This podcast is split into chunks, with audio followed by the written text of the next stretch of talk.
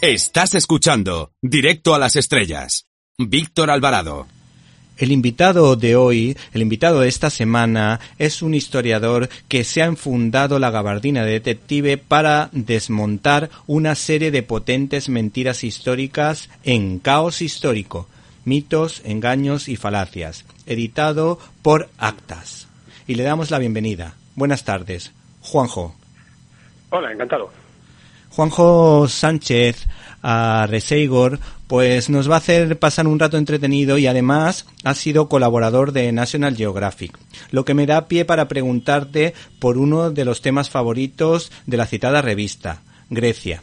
Y es que el gran guionista Frank Miller se atrevió a contar la hazaña de 300 espartanos frente a los persas, que además tuvo una original adaptación cinematográfica. ¿Qué destacarías del hecho histórico y qué forma parte de la leyenda? Bueno, los 300 de las termopilas fueron completamente reales, pero eh, en realidad el ejército espartano estaba formado por, eh, por un millar de efectivos y era una coalición de varias ciudades griegas que en total pues habría unos 18.000 soldados. Entonces luego toda la, la, leyenda se, se focaliza en, los, en, el puñado de guerreros espartanos de élite que formaban la, guardia personal del rey Leónidas. Leónidas no era tan joven y tan atlético como en la película, era sexagenario y podría haberse librado de ir a la guerra por, por, su edad, pero él quiso ir para dar ejemplo por la gravedad de la situación.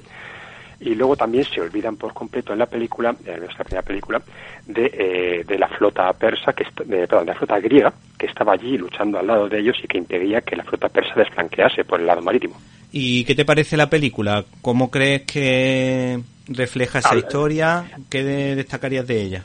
La película es tan histórica como El Señor de los Anillos o Conan el Bárbaro. Se han cogido en préstamo algunos nombres de personajes y de acontecimientos reales y han hecho la fantasía que les ha dado la gana. Como película es magnífica, estupenda. Como historia, pues no tiene ningún fundamento, ninguna, ni, ni siquiera un vago parecido con la historia real. Bueno, hay una idea básica de que hay una batalla y que hay unos los nombres coinciden de los personajes y de los, los lugares geográficos, pero el resto eh, es todo fantasía. Por ejemplo, Jerjes era de piel pálida, rubio, de ojos azules y tenía muchísimo pelo, o sea, no, no, no se parece nada al, al Jerjes de la película. Y, así y así todo el resto de la, de la producción. Y lo mismo con la secuela 300, El nacimiento de un imperio. Sí, sí. Eh, otro hecho histórico interesante que aquí se analiza es el de Cid, y todos recordamos la película Don Zony Man, protagonizada por Sofía Loren y Charlton Heston, que según cuentan los expertos, tuvo el respaldo histórico del hijo del historiador Menéndez Pidal. ¿Qué hay de verdad mmm, en este super caballero eh, conocido como Rodrigo Díaz de Vivar? Bueno, por un lado se le ha romantizado porque fue un momento en un granero, o sea, fue un hombre que contó sus batallas por victorias, fue un personaje que nunca conoció la derrota en el campo de batalla y sí que es normal que se crease un romance épico para exaltar su figura.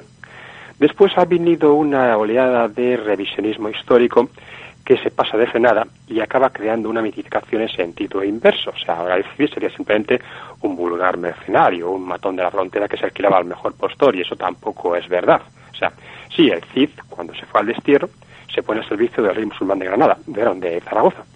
Pero el, la taifa musulmana de Zaragoza era tributaria del reino de Castilla, de modo que peleando para los zaragozanos, el Cid campeador seguía en la órbita geopolítica de su señor feudal, eh, el rey Al Alfonso VI de Castilla.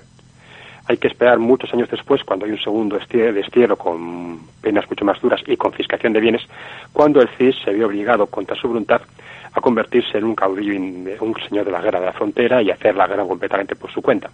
Pero eso sucedería ya mucho después. Yo siempre cuando hablaba con mi padre, que era un gran aficionado a la historia, eh, analizaba algunos de los hechos históricos de la película y decía que algunos se ajustaban a, a la realidad y que otros no.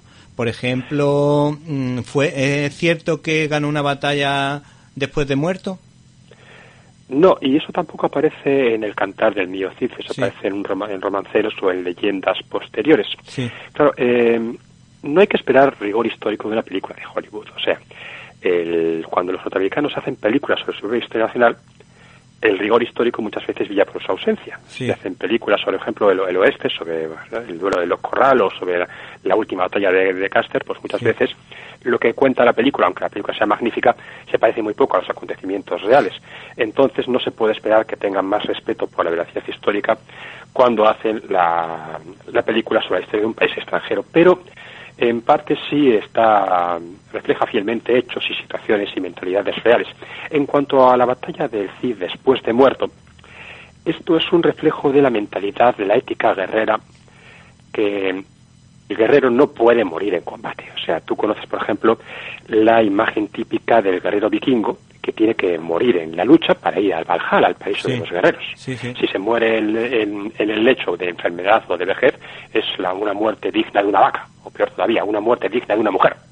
Y esa ética guerrera no es exclusiva de los paganos vikingos, sino que existía en gran parte de la Europa cristiana medieval. Entonces, el Cid murió en la cama de problemas de salud, en un momento en que no había nada que contra quien luchar porque no había ningún enemigo, amenazaba Valencia. Entonces, de alguna manera, para endulcorar esa muerte poco adecuada, poco gloriosa, según la ética de la época, pues hay que crear la, leyenda de que incluso después de muerto aterrorizar a los enemigos y ganó la batalla él solo. O sea, es un poco casi santificar al héroe, hacerle una criatura sobrenatural que incluso gana la batalla después de muerto.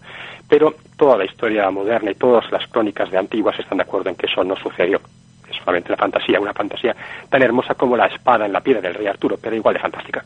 Por otra parte, los estadounidenses han hablado de la batalla de Midway en dos ocasiones, una en los años 70 y últimamente en una entretenida película de Roland Emmerich.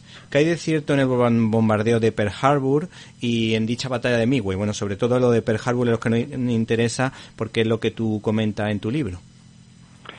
Bueno, las dos batallas, las dos películas que se han hecho sobre la batalla de Midway no han alcanzado un gran nivel cinematográfico. La primera mezclaba libremente historia con fantasía, sobre todo en el devenir del héroe eh, que era ficticio, aunque era más fiel a la historia. Esta también se dice que es relativamente fiel a los acontecimientos históricos, pero se ha criticado por, yo no la he visto, así que no puedo responder directamente, se la ha criticado por ser demasiado aburrida, lenta y poco... poco a mí me resulta muy entretenida. Sí, ¿perdón? Sí, sí, a mí me resultó muy entretenida. Sí, em, eh, en fin, yo te digo que no he podido cuestión de verla por motivos de trabajo, así que no puedo, así que mejor no hago comentarios sobre ella. En cuanto a lo de Pearl Harbor, em, fue para Estados Unidos un trauma nacional que les piesen por sorpresa, que se hiciesen tantas bajas.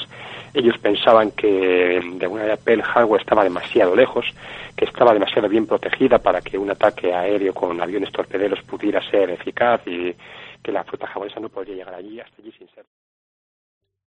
¿Te está gustando este episodio? Hazte fan desde el botón apoyar del podcast de Nivos. Elige tu aportación y podrás escuchar este y el resto de sus episodios extra. Además, ayudarás a su productor a seguir creando contenido con la misma pasión y dedicación.